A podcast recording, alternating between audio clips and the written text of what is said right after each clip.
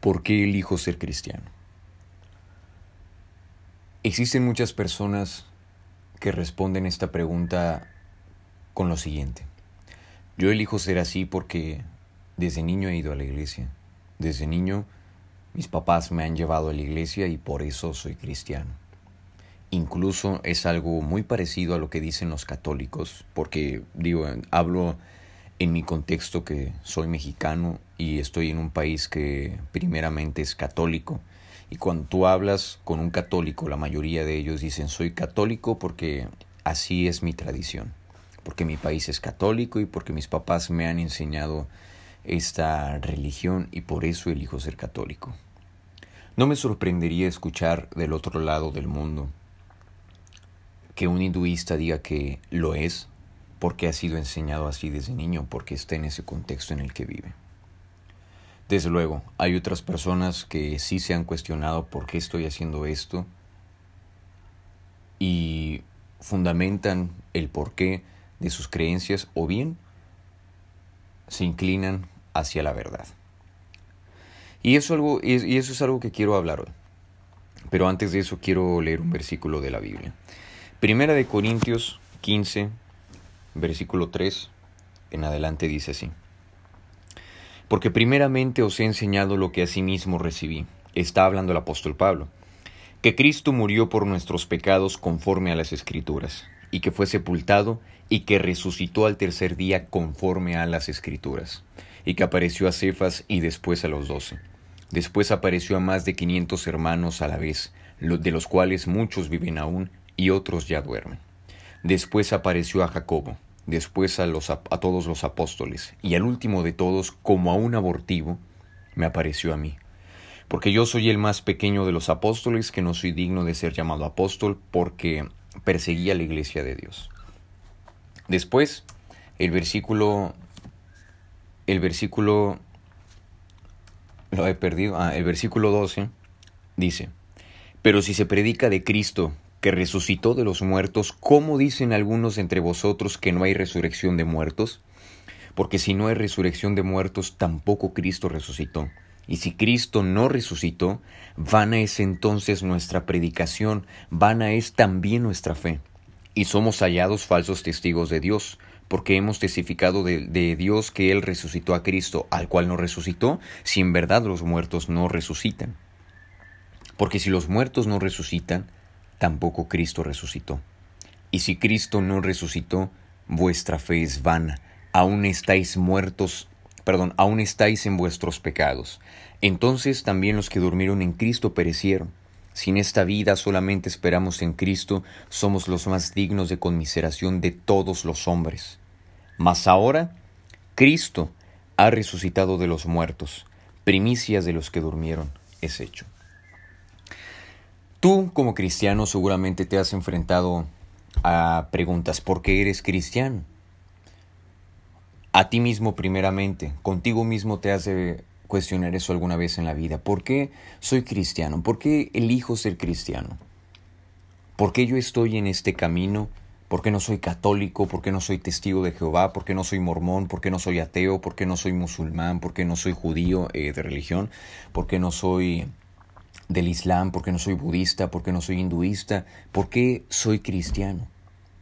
Y si tú dices, bueno, soy cristiano porque pues mis papás así me lo han enseñado desde siempre, yo creo que sería una respuesta incompleta, claramente sin fundamento sólido. Entonces, ¿por qué soy cristiano? creo que este pasaje de Corintios nos puede dar una respuesta muy buena. Y ahora bien, si ahora tú te enfrentas a las cuestiones de otras personas, o bien si tú le presentas el Evangelio a alguien que te pregunta, ¿y eso para qué? Y ser cristiano, ¿por qué? ¿Para qué ser cristiano? ¿Por qué elijo ser cristiano? Bien, en lo, en lo muy personal desde mi punto de vista, yo respondería de la siguiente forma. Soy cristiano porque Cristo murió y resucitó. Soy cristiano porque Cristo murió y resucitó.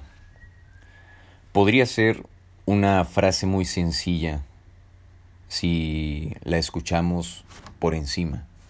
Sin embargo, si nosotros tratamos de explicar toda la profundidad de esta frase que a simple vista parece sencilla, nos encontraremos con grandes verdades transformadoras, con grandes verdades divinas. Y voy a tratar de desarrollar estos dos puntos. Soy cristiano porque Cristo murió y porque resucitó. Primera de Corintios 15:13 dice, porque primeramente os he enseñado lo que asimismo recibí, que Cristo murió por nuestros pecados conforme a las escrituras. Quisiera sacar estas palabras de este, de este versículo de la Biblia, Cristo y las escrituras. Cuando nosotros eh, pensamos en esto, Cristo y las escrituras, estamos hablando de que la existencia del Señor Jesucristo avala toda la narrativa de las Escrituras. Este libro que fue escrito no solamente en un pequeño periodo de tiempo, sino que fue escrito entre 1500 a 1600 años por muchísimos autores inspirados por Dios a través de distintos géneros literarios. Ah, y por cierto, cuyos autores que también estaban eh, alejados por una enorme brecha de tiempo. Eh, de circunstancias sociopolíticas, económicas, etcétera, distintas, por zonas geográficas incluso y distintas, por profesiones y, y por condición social distinta. Sin embargo, Dios utilizó a todas estas personas para utilizar una sola narrativa, que es las escrituras, y las escrituras nos hablan del Señor Jesucristo. Tenemos al apóstol Pablo escribiendo Corintios después de, del Señor Jesucristo pero que está hablando de que cuando dice conforme a las escrituras, se está remitiendo a un, autor, a un autor que escribió cientos de años atrás la profecía, me refiero a Isaías 53, que habla acerca del siervo sufriente. Entonces, al decir que Cristo se encarnó y murió por nuestros pecados, estamos diciendo que la venida de Cristo, la muerte, tal cual como fue, estaba ya en las escrituras, el Mesías. Ahora, otra cosa. Al decir que Cristo, que la muerte de Cristo, avala el origen divino de las Escrituras, por lo tanto, está dando también fe del carácter y la naturaleza del Dios Santo que se revela en las Escrituras. Muestra esa doctrina única, divina y verdadera del Dios Trino, que es infinitamente exaltado sobre todos los dioses falsos. La Biblia nos muestra a Dios. Dios se revela a través de la Escritura y Él nos muestra su carácter y su naturaleza que es única entre todas las divinidades paganas de otras religiones y culturas. Hay un, un autor que lo hace de una manera muy interesante, se llama William Lane Craig y él habla sobre los atributos de Dios, del Dios de la Biblia. Y a diferencia, explica él, a diferencia de los dioses paganos o de las mitologías griega, egipcia, mexicana o de X cultura, Muchos de los dioses de las mitologías paganas son personales, es decir, los atributos de Dios eh, conforme a la Biblia nos muestra que Dios es infinito y que es personal. Y muchos de los dioses de las divinidades paganas son personales, es decir, piensan, hablan, se relacionan con otros, están conscientes de su yo, etcétera, tienen emociones, toman decisiones, tienen determinación propia, voluntad, pero ellos no logran ser infinitos. Ellos no logran ser infinitos. Eh, en la cultura egipcia, por ejemplo, hay muchísimos dioses, literal, miles de dioses. Sin embargo, sí son personales, pero no son infinitos. Y ahora tenemos otras mitologías donde parece que los dioses que tienen son infinitos o infinito, pero no son personales. Entonces, para el concepto bíblico de Dios, esto no puede ser así, no puede existir Dios de una forma personal pero no infinita o viceversa, infinito pero no personal, porque no sería Dios entonces. Por lo tanto, el Dios de la Biblia se hace único e inigualable ante los, ante los, ante los demás dioses de las mitologías paganas. Incluso, creo yo, decir dioses o decir este politeísmo sería una contradicción de términos y de ideas, porque no Dios es el único, el único ser supremamente y máximamente grandioso y exaltado sobre todas las cosas. Entonces, el Dios que se muestra en la Biblia, solo en la Escritura, es el único Dios verdadero.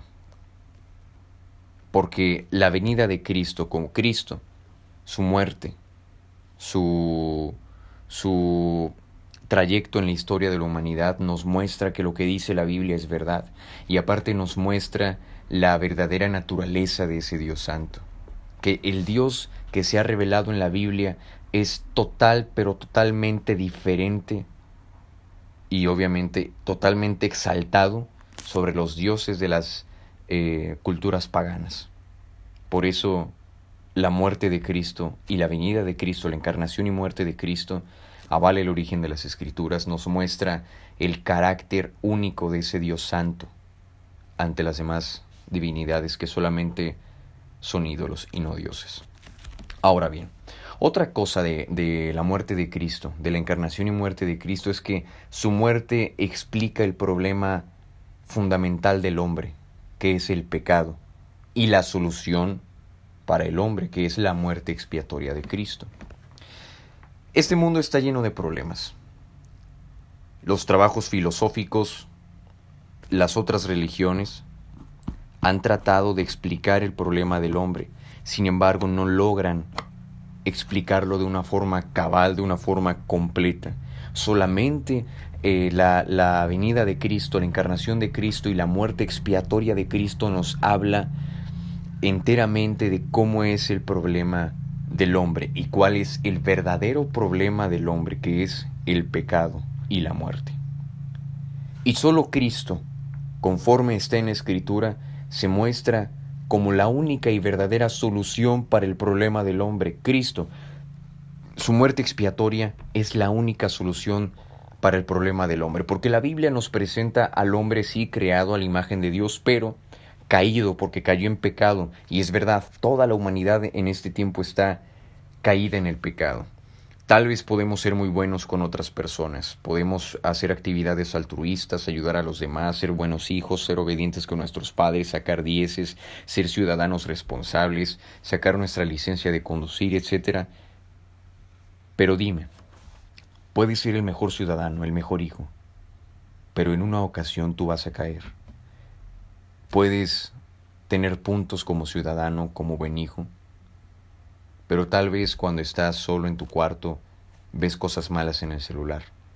O tal vez alguna vez has sido tentado a dañar tu cuerpo. Has blasfemado contra Dios. Tal vez has hablado mal de alguien. Has mentido. Has tenido odio en tu corazón hacia alguien que te ha hecho algo malo. Has tenido envidia. Has hablado mal de otras personas. Has conspirado para dañar a alguien o para, para exaltarte a ti y no a otra persona.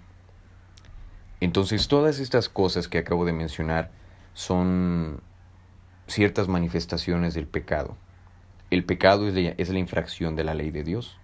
Entonces todos hemos quebrantado la ley de Dios de alguna u otra manera. Por lo tanto, eh, Dios al ser santo, Dios como se muestra en la Biblia, al ser santo, y no solo santo, sino tres veces santo, se muestra como que Él está exaltado majestuosamente sobre todo, pero aparte que Él es infinitamente e inmutablemente puro, limpio, que odia y aborrece el pecado y la maldad. Y como, y como Dios también es justo, como la Biblia muestra que Dios es justo y Él castiga el pecado, y el castigo del pecado es la muerte espiritual, es decir, estar destituidos de la gloria de Dios, por lo tanto, la Biblia muestra que el único problema y verdadero problema del hombre se encuentra entre el hombre y Dios. El hombre como un pecador que tiene que ser juzgado y un Dios santo que juzga y juzgará al pecador. Entonces, ese es el verdadero problema del hombre y todos los efectos que trae el pecado en este mundo. Por eso hay tanto sufrimiento, enfermedades, dolor, problemas emocionales, psicológicos, etcétera, porque el hombre está sumido en pecado. Y el problema es que el hombre no quiere ver que su problema es el pecado, ese es el problema. Ahora bien, la Biblia nos habla de la única solución para el hombre, que es la muerte expiatoria de Cristo. Esa es la única solución para el hombre. Entonces la Biblia muestra de una forma completa y más perfecta que cualquier otra explicación fuera de ella acerca del problema y la solución para el hombre. Eso es más o menos lo que nos podría lo que podríamos considerar acerca de que Cristo murió. Recordemos, digo, ¿por qué soy cristiano? Porque Cristo murió y resucitó. Ya expliqué qué es, cómo es más o menos la magnitud de la muerte de Cristo, de la encarnación y de la muerte de Cristo. Ahora bien, vamos hacia la segunda idea. Cristo resucitó. Cuando Cristo resucitó está registrado en las Escrituras. Cristo resucitó. No solamente es real, no solamente es una realidad que Dios se haya hecho carne y haya habitado entre nosotros y que murió por nuestros pecados, sino que también es una realidad que Cristo resucitó, así como también está escrito en toda la Biblia. Entonces, cuando Cristo resucita, avala toda la fe del cristianismo, toda la doctrina cristiana y todo lo que esté escrito en la Biblia es avalado por la resurrección de Cristo. Ahora, la única resurrección real es la de Jesús, porque tal vez alguien podría decir, este, posiblemente eh, el cristianismo se parezca a otras religiones y, y también se habla de que otros dioses murieron y resucitaron. Sin embargo, no hay evidencia de eso.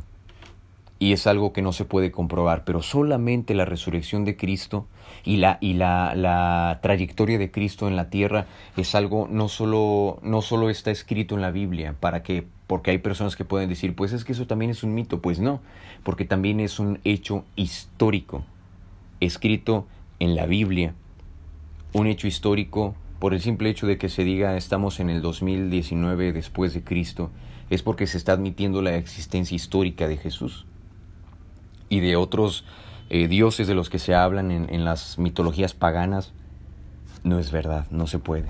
Entonces Jesús es totalmente diferente. La única resurrección real es la resurrección de Cristo. Ahora bien, la resurrección de Cristo confirma la fe del cristianismo y confirma y avala el origen divino de la escritura.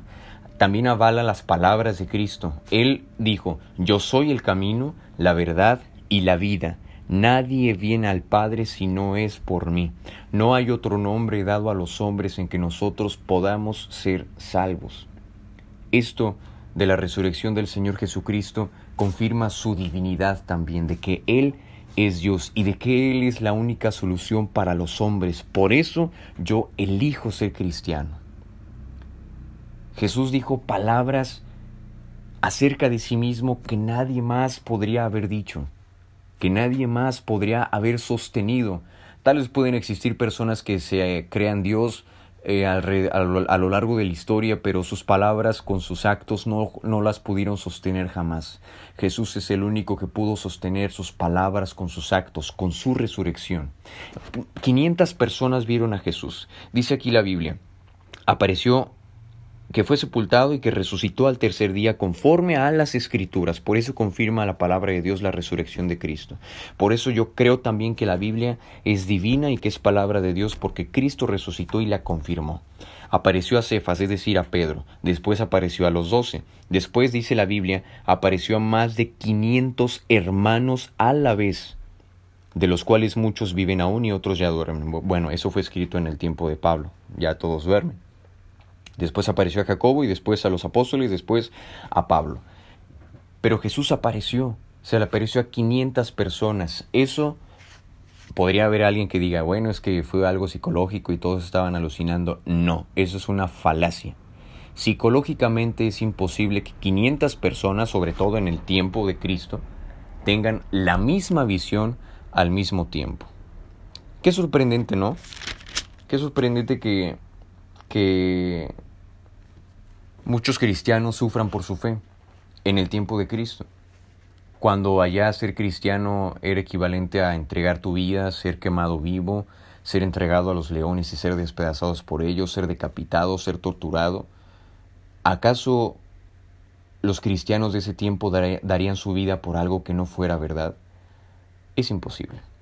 Por eso la resurrección de Cristo es real y la resurrección de Cristo confirma todo lo que dice la Biblia. Cristo, por lo tanto, es el único que nos muestra a Dios el Padre. ¿Y saben algo? La resurrección de Cristo significa también que Él venció al pecado y destruyó a la muerte. Cristo por medio de la muerte destruyó también al que tenía el imperio de la muerte, al diablo. Entonces nosotros tenemos que la resurrección de Cristo, la cual es real y comprobable, confirma todo lo que dice la palabra de Dios y confirma todo lo que explica la palabra de Dios acerca del hombre, acerca del problema del hombre, acerca del carácter de Dios y acerca de nuestra única esperanza que es el Señor Jesucristo. No hay otra mejor explicación que Cristo. No hay otro camino más que Cristo. La tumba de Buda está ahí, como, como decía este, Redimidos. Este, en la tumba de, de, Mahoma están los huesos de Mahoma, en la tumba de Buda están los huesos de Buda. Y es cierto, pero la tumba de Cristo está vacía, porque Él resucitó. Hay un escritor que se llama Warner Wallace que él dice la siguiente frase que me parece contundente. Soy cristiano porque es evidentemente cierto. Soy cristiano porque es evidentemente cierto. Muchas personas no quieren acercarse a Dios no porque no tengan eh, la convicción de que, bueno, este Dios existe y sí, en verdad se ha revelado a través de Cristo. No simplemente porque endurecen su corazón, pero yo te quiero decir algo, no endurezcas tu corazón, porque como conoces que Cristo es real y que solamente Él es el único camino, dice la Biblia que los que no creen en Él con su corazón y no lo buscan, ya han sido condenados. Pero no esperes a eso, no esperes a eso, busca a Dios, busca a Cristo, entrégate al Señor Jesucristo.